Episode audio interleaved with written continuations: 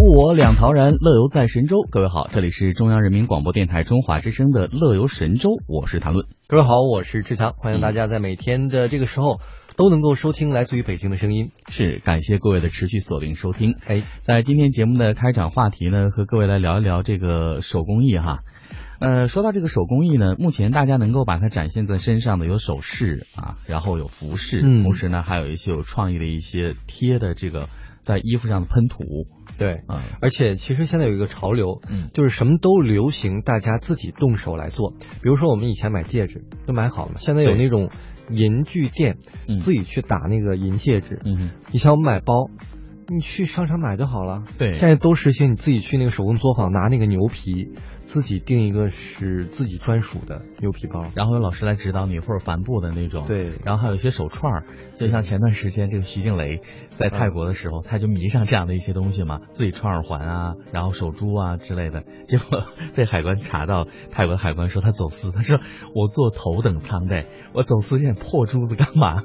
后来是个误会，但是前段时间也是很有意思的新闻啊。哇，这是嗯多值钱的珠子呀！就是很普通的，但是这个珠子你看哈、一旦是徐静蕾小姐穿出来的，嗯它就会附加一些名人的商业价值在里面。对，那比如说他是在一些慈善活动拍卖的话，或者送给亲朋好友，或者是给她的影迷的话，嗯这是一份很好的纪念，因为是徐静蕾小姐亲手穿制的，这里面有满满的真心和诚意，所以它那个价钱我觉得就不错。我决定了，待会儿我也上网搜一下，看看到底是什么样的珠子，大家也可以搜一下，没事儿，看看这个你也可以穿，我不需要你的名气，我我觉得穿完人家送我一块送我一串儿也可以了。没有，我穿完我就怕我要送给人家之后，你能把它拆开来单独送，我重新穿。那你的手工是有多差、啊？但是我确实我是一个非常喜欢做手工的人，嗯我在小的时候就喜欢，我们那个小的时候啊会美术课嗯发一个那种手工袋，啊，里面然后你回家自己做。剪纸啊，或者是那种贴，图有点像台湾的那个每年灯会的那个小的灯纸灯类似的东西，把它立体的做起来那种。哎，我哦特别喜欢，我每年都完不成那个作业，那我觉得很难。有趣啊。是，但我觉得很难，就是做出来那个嗯形状，你总会觉得跟他做完的那个成品的彩印图，怎么差距那么大？哦，这个很正常嘛，啊就是淘宝人家买家秀和卖家秀不一样一样，会有一定差距的。但是，呃亲，如果买完之后你要是晒图的话，好评返十块哦。然后结果发完之后，这真是一个真事儿啊！淘宝一个买家买完之后呢，一个裙子穿完之后拍上来晒回去，就为了那十块钱。结果对方说：“请你马上删掉，我给你一百块，你影响我的销售。”哇，从此找到了致富之路。哎，你别说，这还真是个好办法啊！嗯，但是脸皮得厚。你这个毁人不倦呢，要打击这样的行为，不能鼓励哈。我们开场来说到的呢，是一位大学生哈，是武汉工商学院的大学生。对我们仅仅是停留在玩儿，人家已经赚钱了。正事儿，把这个东西可以转化成为经济了。嗯，那还有一位呢，是武汉工业大学广告专业的学生尹鑫。那刚才提到的这个武汉工商学院的大学生呢，叫王宇尊。他们两个呢，在二零一五年的时候，在上海旅游，偶然间看到一家专门为游客定制 T 恤的一个店铺，于是就萌生出了定制文化创意 T 恤的这样的一个念头。嗯但是刚开始呢，因为印制各种图案在 T 恤上，其实并不是很好卖，因为你印的那个不一定是对方想要的。对但如果对方想要的那个，你要为此做一个模板的话，那个成本又很高。没错。我不愿意为印制一件 T 恤花上几百块，对超过那个 T 恤的成本价了，对不对？所以呢，呃，在今年二月份的时候呢，两个人就激发了灵感，他们就开始想象，比如说在成本上要降低，还有一个呢，在制作上，他们就找了很多大家喜欢的，啊、像印有这个 Q 版黄鹤楼的，因为嗯你依托在武汉嘛，那黄鹤楼一定是这里的一个地标，对游客一定会买账的，对不对？啊，然后呢，还有就是像武汉的昙华林、抽象光谷的地图，还有特色的一些武汉风景手绘等等，呃，这些出来之后呢，大家很买账，两个人互相做那个马豆，然后哎拍到网上，看来颜值不低啊。对啊，如果没有颜值的话，我觉得嗯也挺难卖的。我觉得现在九零后真的都有很有这个头脑。你像我们只是满足了自己玩的过程，嗯，人家其实赚钱了。但是消费者，说到这个手工，其实我更推崇另一个人，哎，谁？他没有赚钱，嗯。但是他呢，在弘扬这些传统的手工技艺方面，嗯，达到了更高的一个层次。这个人就是主持人汪涵，哦，他曾经出了一本书，叫做《有味儿》。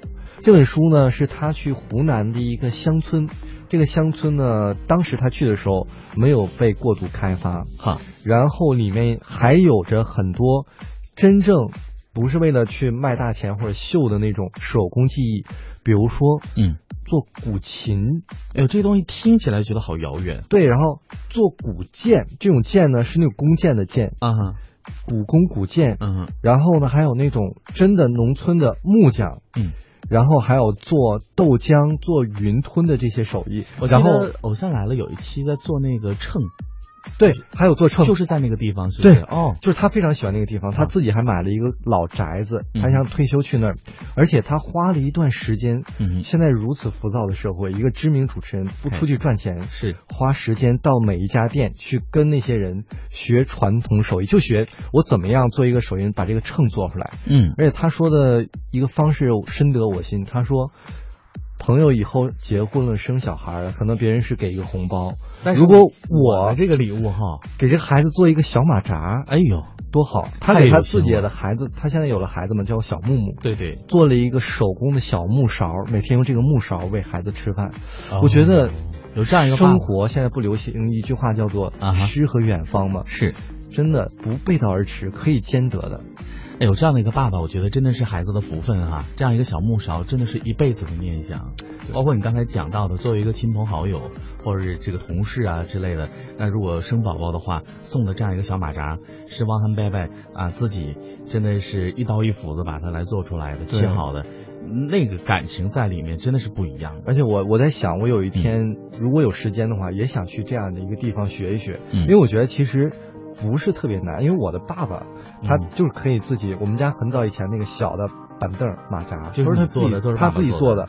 我觉得可能到我们这一代很多东西都不会了，可能节奏生活节奏快了，我们就知道挣钱呀、工作啊、是有一些又没挣多少钱生活的乐趣没有了。又没挣多少钱，工作没有说做的多突出。我再多说一句，就是我觉得有的时候啊，不得不承认，嗯国外的一些人做的很好，啊他们就是流行。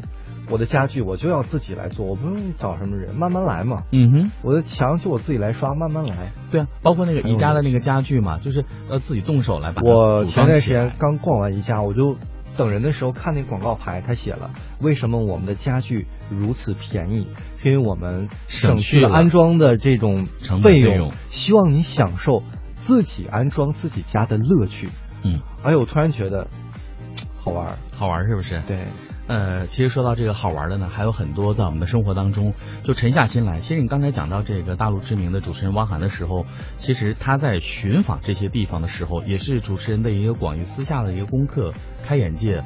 同时把自己的这样的一个浮躁的情绪，在这样的一个快节奏的生活当中沉下来。很现在主持人很多，有一些主持人你会发现他主持节目的时候啊，很浮躁，说一些梗你就感觉啊，嗯，他他在想办法逗我们笑。嗯哼，但是汪涵他除了有的时候会有幽默机智之外，当他正经起来，你会感觉他好像是一个文人，他真的嗯。看了很多的书，而且对很多生活东西有深入的体会。嗯，潜心修炼是有好处的。对于各行各业来说，哈，拿出一段时间，然后呢，付出一部分的精力成本，你一定会有收获。